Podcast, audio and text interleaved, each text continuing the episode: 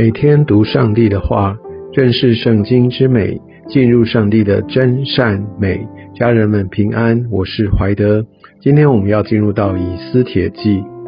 以斯帖记是在呃旧约历史书的最后一个书卷。啊，它也是在被掳归回后的三卷的历史书，呃，其中的一卷。那先前我们所读到的以斯拉记跟尼西米记啊，主要是在记载着这些归回犹太人哈，他们所发生的这一切的事情。而以斯帖记呢，呃，它的时空背景不太一样，是同一个时代，但是呢，它是叙述留在呃外邦的这一群犹太人的事情。所以一个是外面的人是从外面回到呃故乡，一个是没有回到故乡的这群人所发生的事情。那相对来说，以斯帖记也是呃在圣经当中呃两卷以女子为书名的经卷哦。我们知道另外一卷是路德记啊。那路德记，我们呃如果我们稍微了解一下它的背景，它就是一个外邦的女子嫁到以色列，然后背景呃发生地点是在犹大的地方，但它主要的主角是外邦的女子。但是以斯帖记呢是另外一个对比，她是一个犹大的女子哦。那她是嫁到外邦，她的背景哦是在波斯的王宫，所以非常特别的，我们可以看到在呃归回的这个历史书卷，还有在这个呃以女子为名的呃这样的一个书卷当中，有一个很特别的对比存在哦。那我们都知道，呃，圣经它不是一个人从头写到尾，特意来做这些的对比，那是在后面呃有圣灵的感动。来呃来感动这些呃所谓的呃宗教的领袖，这些呃史学家、神学家，然后把它放到一起编排出来，却看到有这些对比，呃，你可以说它是巧合吗？我们不如说这个是在后面真的是有一个真正的作者。而在以斯帖记呢，也是非常特别的是，它呃是在整卷书里面都没有提到上帝哦，没有提到耶和华神。那这是在外邦的背景，但是我们从这个整个的记载，从头到末了，我们都看得出来，神他在这当中来掌权。哦，虽然也许神他在这个整个的一个事件、整个环境当中是好像隐藏起来，但是他依然主导着整个事件的发展，依然行他拯救的工作。所以，我想在一开始，我们也可以先来了解以及以斯帖记，他让我们。明白，在我们没有看见神、没有感受到神同在的时候，甚至我们的祷告好像没有觉得上帝有回应时，但是上帝他依然信实，他不改变，他依然掌权。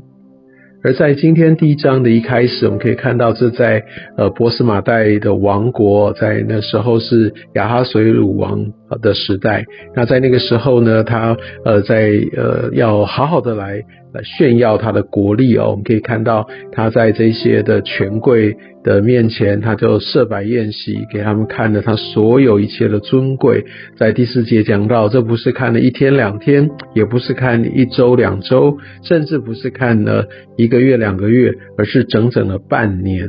这样大大的设摆宴席。而且那六个月满了之后呢，他又继续来在设摆七日，这个是给所有住在呃苏山城里面的大小人民，所以平民百姓都可以一起进入到呃王的宴席当中去吃喝快乐，为的是来可以来享受呃王他的供应，但是更主要的是王要来呃告诉他的百姓们，他是多么多么的有权有势有能力哦。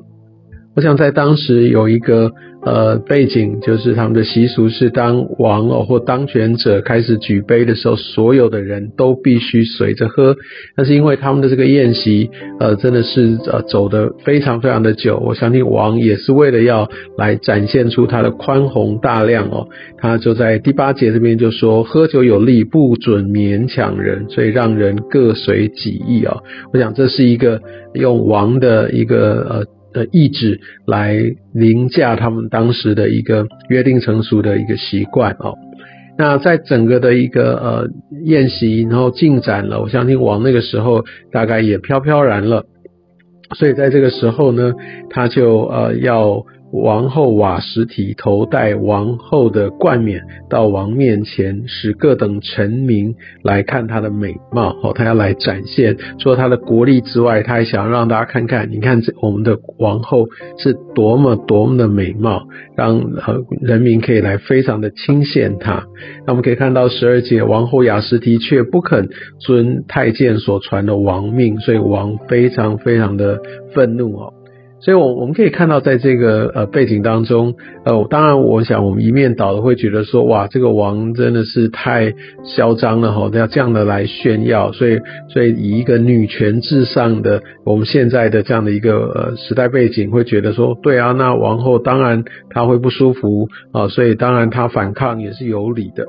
但是我们必须还原到呃，她可能背后她拒绝亡命的一个原因哦。因为呃，在在这个过程里面呢，我们可以知道，其实第一个在呃，因为他没有讲很多的细节，但是根据史学家来做一个当时的文化背景、传统的一些研究，在当时他们那种展现，其实不是像我们所说的穿着华丽的衣服来让大家看到他的呃雍容华贵，其实在当时他们那种所谓的展现美貌，非常可能就是用一个呃呃裸体的方式，用赤裸的方式让让大家看。所以这会是一个呃非常大的羞辱，特别是在当时的习俗里面，你知道他们是非常有阶级意识的。所以一个王室的人，他基本上又又是女子，她平时是不可以让比她下阶级的人看到她的面，更不要说看到她的身体。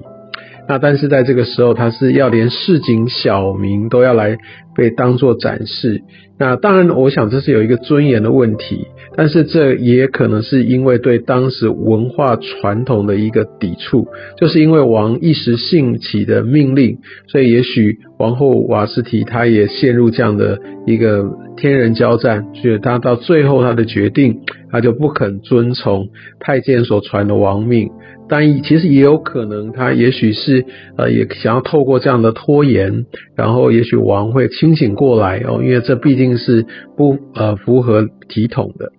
但无论如何，我们就可以看到王是非常的震怒，而在这今的经文当中看到后面的发展，所以这些王的大臣就呃来献策，好，就是说这个